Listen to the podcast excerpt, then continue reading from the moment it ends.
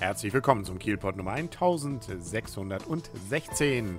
Mein Name ist Kaulius, ich berichte fast täglich aus Kiel auf 101,2 MHz bei Kiel FM und auf kielpot.de. Er kam, er sah und dann war er wieder weg. Nämlich der Präsident von Israel hatte ja bekannterweise an diesem Mittwoch dann sein Stell dich ein hier in Kiel und hat einiges an Aufruhr dafür zumindest gesorgt, was bedeutete insbesondere eine Menge Absperrungen. Er war nämlich im Landeshaus, da musste er natürlich auch irgendwie hinkommen, weil er nämlich mit größerer Hubschraubergarde schon mal gelandet war, vorher in Holtenau gegen neun. Da war schon ein riesen Korso, der dann da vom Flughafen Holtenau bis zum Landeshaus ging. Dann hat er noch in der Uni wohl sich getroffen mit Studenten, wenn man das den Grafiken richtig entnimmt, wohl unten eher bei der Bibliothek um den Raum rum.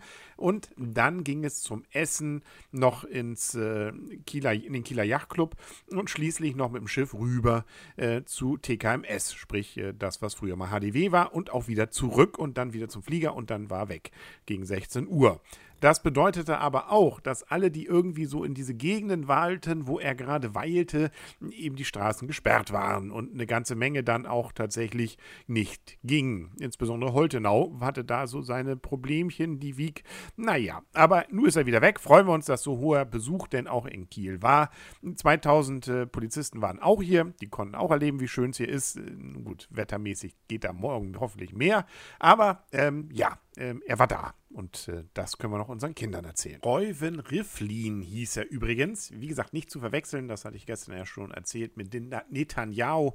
Der ist ja der Ministerpräsident bzw. der Premierminister. Und äh, er ist eben der Staatspräsident, sprich also das, was Herr Gauck bei uns ist. Nichtsdestotrotz gehört er eben zu den höchst gefährdeten Menschen auf dieser Welt. Der hat die gleiche Stufe, nämlich 1 plus, wie auch Obama und der Papst. Deswegen eben auch dieser Aufwand hier bei uns in Kiel. Die Kieler Nachrichten haben natürlich auch einen entsprechenden Live-Ticker gehabt. Da konnte man ein bisschen verfolgen, wo er sich gerade befand. Viel war da allerdings nicht zu erfahren. Allerdings war da auch irgendwann zwischendurch mal die Meldung, dass es den ersten Zwischenfall gegeben hatte. Naja, das hält sich jetzt auch in Grenzen. Wahrscheinlich ein Segler, der das nicht alles mitgekriegt hatte. Der war aus der Schwentine-Mündung wohl in die Förde eingebogen. Das durfte er nicht, weil da ist ja Sperrgebiet gewesen.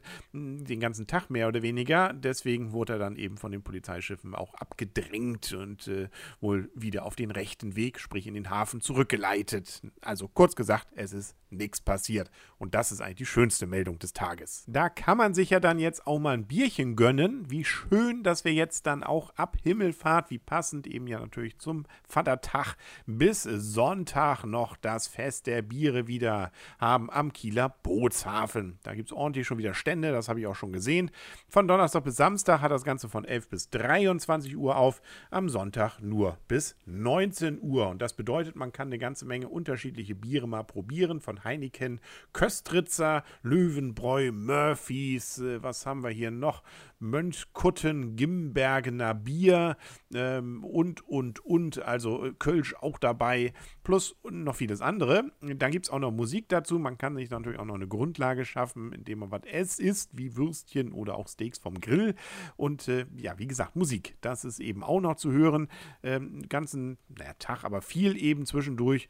Ähm, da, was weiß ich, die Lederbüchsen, äh, Akustik, Guerillas, äh, also alles, was eben dann den Fluss des Bieres auch noch unterstützt in äh, akustischer Form.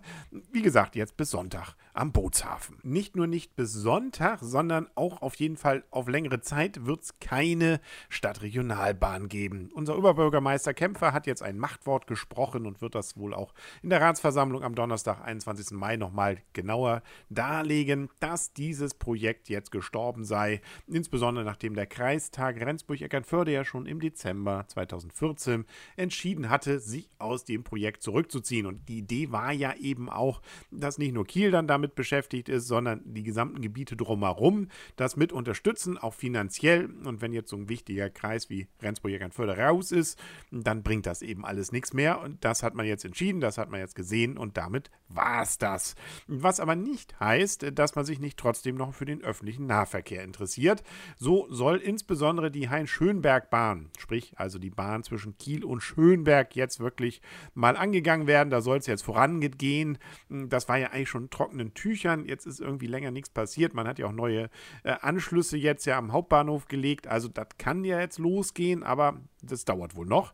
Und man will vielleicht zumindest eine Stadtbahn in Erwägung ziehen. Also eine Bahn, die nur noch in Kiel läuft. Nennt sich in anderen Städten, glaube ich, Straßenbahn.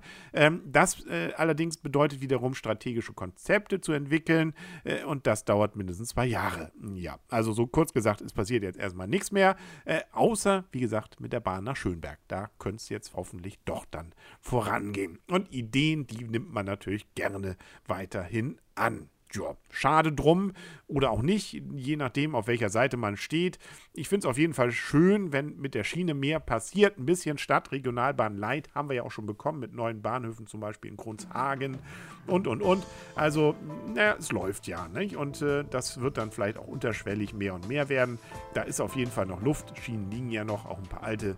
Da kann man ja vielleicht schon mal was machen mit. Warten wir es mal ab äh, in den nächsten Jahren. Ich werde es verfolgen, werde darüber berichten, aber morgen wahrscheinlich noch nicht. Dafür aber über anderes. Bis dahin wieder gut einschalten und tschüss.